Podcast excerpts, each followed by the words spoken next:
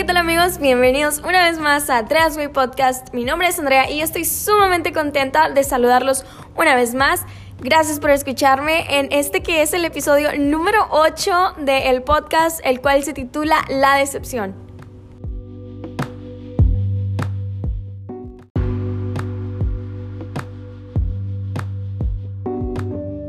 Y bueno, para comenzar quisiera traerles un poquito a memoria lo que es una decepción. Una decepción no es más que un estado de ánimo y este estado de ánimo se alimenta de un sentimiento de insatisfacción cuando algo que has planeado no ocurre como tú lo esperas. Obviamente somos humanos diferentes y cada quien tiene una percepción acerca de la decepción muy diferente que la del otro. Pero obviamente para entender un poquito más esa sensación vamos a imaginarnos este escenario. Tienes a tu mejor amigo, que ya tienes tres años de mejores amigos con esa persona y ya lo ves tú como si fuera un hermano, lo proteges, lo defiendes, le confías tus secretos, salen, planean cosas juntos, tienen una relación muy buena, pero llega una ocasión en que esta persona se queda sin nada y necesita tu ayuda. Y tú como amigo incondicional estás ahí, le brindas tu apoyo, le dejas entrar en tu hogar y llega un día en el que esta persona tiene que partir, tiene que irse a otro lugar por X razón. Entonces esta persona se va y en cuanto esta persona se retira de tu hogar, te das cuenta de que faltan ciertas cosas te falta tu llaverito que tu abuelita te regaló, vas a tu cajón en donde tenías tus ahorros y ves que falta gran cantidad de dinero ahí. Y después de que esto sucede, de que analizas qué pudo haber pasado, llegas al sentimiento de la decepción, de que tu amigo o tu amiga fue totalmente diferente a como tú lo estabas idealizando, fue un, un final un poco drástico, lo sé, pero sientes esa decepción, sientes un sentimiento de traición, de tristeza y llegas a decepcionarte tanto de esa persona que te quedas ahora sí analizando realmente todas esas red flags que tenía tu amigo y te das cuenta que todo este tiempo efectivamente estuviste equivocado sobre la perspectiva y sobre la idea que tú tenías acerca de esa persona. Ahora bien, las decepciones vienen en muchas formas. Por ejemplo, hay decepciones amorosas, decepciones laborales y decepciones familiares. ¿Y cómo las podemos identificar? Bueno, pues las decepciones amorosas, un ejemplo podría ser Llega un chico, te baja la luna y las estrellas, como se dice por ahí, y resulta ser todo lo contrario a esto. Te traiciona, te engaña, te maltrata y termina siendo todo lo contrario a como tú lo idealizaste un día. O las decepciones laborales. Es, por ejemplo, cuando esperas terminar tu carrera y después de graduarte, pasan meses y no encuentras trabajo y luego encuentras trabajo, pero resulta ser completamente lo opuesto a lo que tú esperabas. Otro ejemplo de decepción puede ser, como lo mencionábamos, una decepción familiar. Por ejemplo, que los padres depositan muchísimo una ilusión en sus hijos que muchas veces no puede ser llenada y por tanto no es cumplida, así que ellos se sienten decepcionados.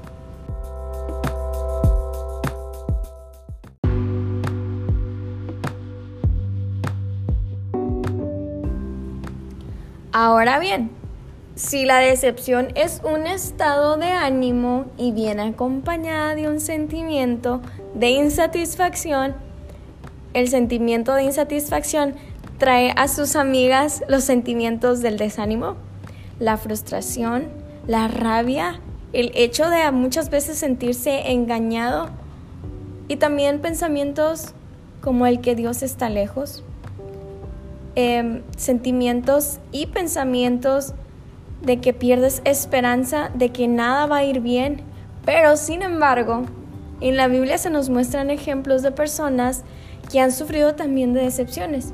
Y aún más allá de estos ejemplos se nos muestran bellas promesas que Dios tiene para nosotros en estos tiempos en los que los sentimientos nos invaden y nos inundan y no puedes ver más allá de tu circunstancia, no puedes ver más allá de tu decepción.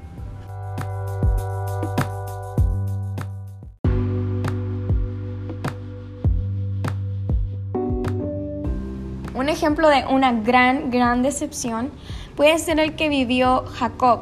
Y encontramos la historia de Jacob y Raquel en el libro de Génesis en el capítulo 29. Y podemos leer ahí en el verso 18 que dice, y Jacob amó a Raquel y dijo, yo te serviré siete años por Raquel tu hija menor.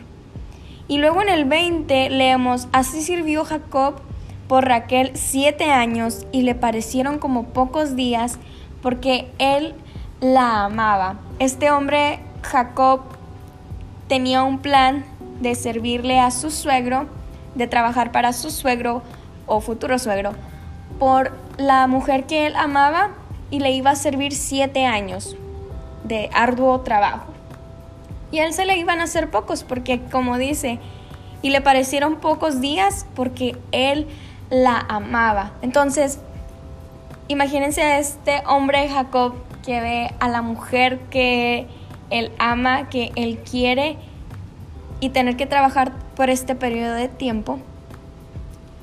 Después de esto, si nos vamos al verso 22 y vamos a leer un poco de lo que acontece, de lo que lleva a la decepción de Jacob. Dice, entonces Labán junto, entonces Labán juntó a todos los varones de aquel lugar e hizo banquete. Labán es, vendría siendo el suegro de Jacob. Y sucedió que a la noche tomó a Lea su hija y se la trajo, y él se llegó a ella.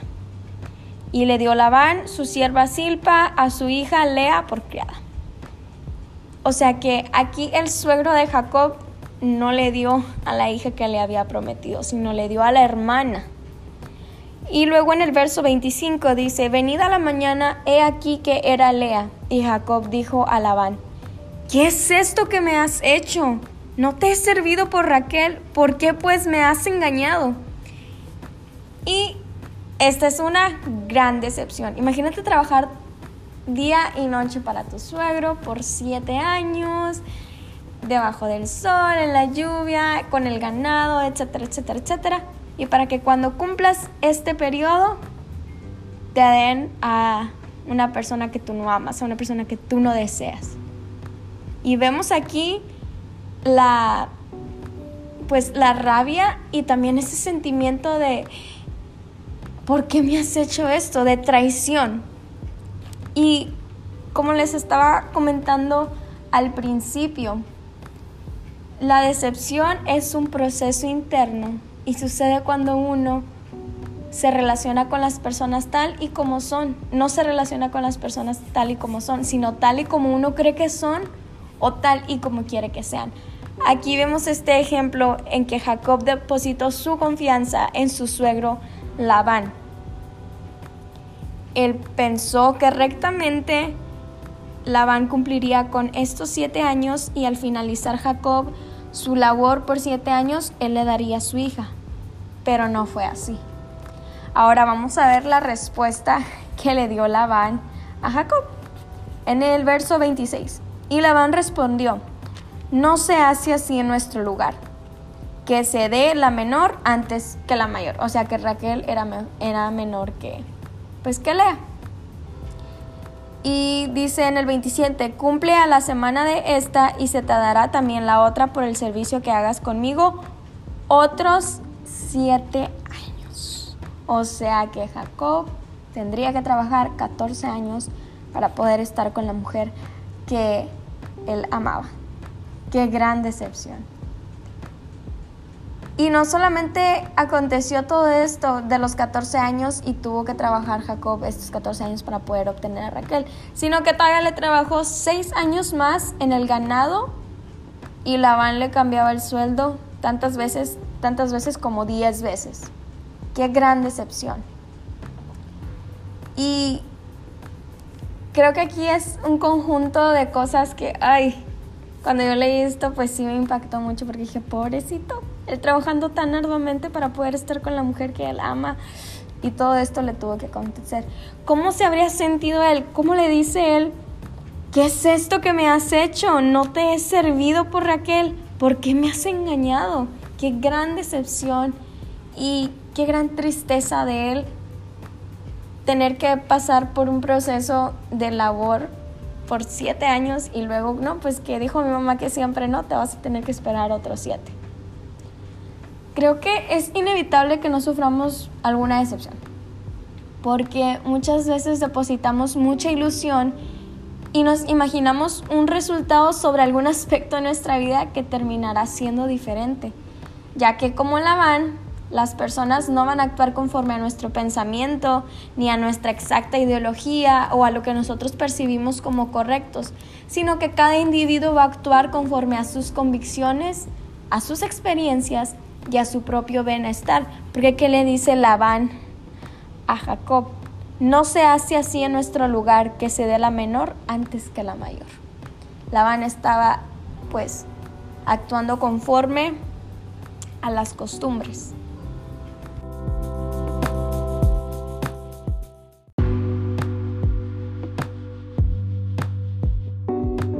Ahora bien, después de todo esto que acontece, em, Jacob, Raquel y pues Lea huyen de, de Labán porque Dios manda a llamar a Jacob para que regrese a su tierra.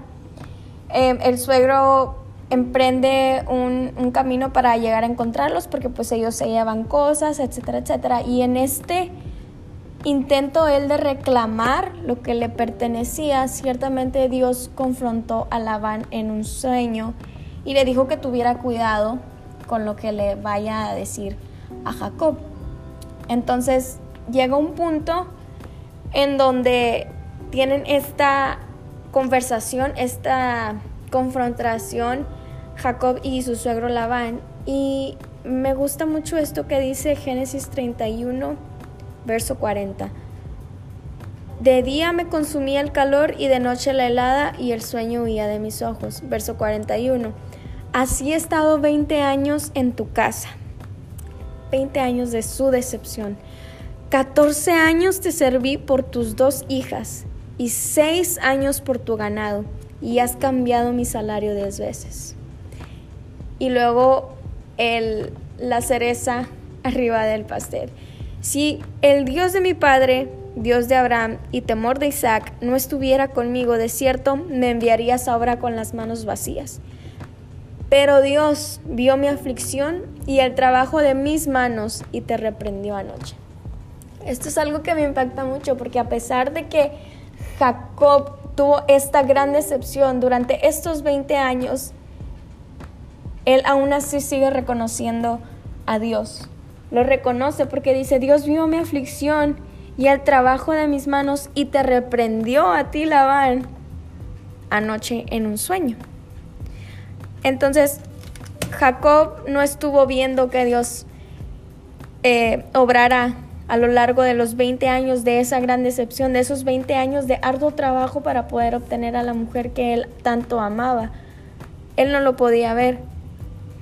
Pero al final cuando ellos, cuando Dios a su tiempo los sacó de, de donde estaba su suegro Labán, Dios intercedió por Jacob, porque el suegro iba a reclamar lo que era de él y todo lo que le había trabajado Jacob, él lo quería para atrás, pero Dios intercedió por él, porque Dios vio su aflicción y el trabajo de sus manos. Dios vio la gran decepción de Jacob.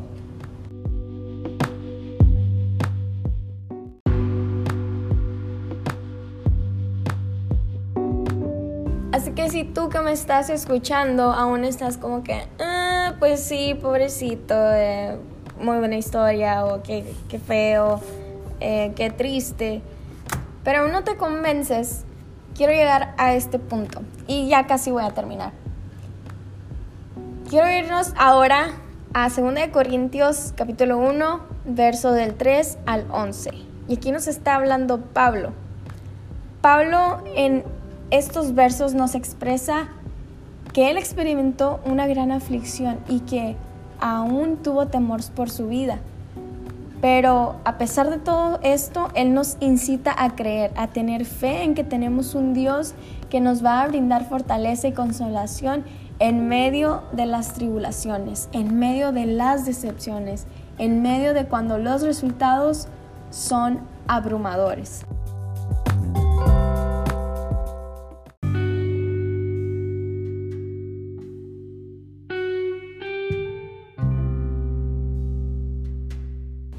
Pablo está seguro que de la manera en que abundan en nosotros las aflicciones, también abundan las consolaciones. De la misma manera en la que abundan tus decepciones, tus tristezas, tus ataques de rabieta porque las cosas no están saliendo como se supone que deben de salir. Eh, aún en medio de esto, el Señor te trae fortaleza. Em, Pablo lo llama, bendito sea el Dios y Padre de nuestro Señor Jesucristo, Padre de misericordias y Dios de toda consolación. Hoy te invito a que experimentes, a que le des una oportunidad a Dios de que sea esa fortaleza. Y cuando experimentes el dolor de una traición y que con ella venga su mejor amiga la decepción, recuerda lo que nos dicen los salmos en el Salmo 37, del 1 al 4. No te irrites a causa de los impíos, ni tampoco envidies a los que cometen injusticias, porque pronto se marchitan como la hierba, pronto se secan como el verdor del pasto.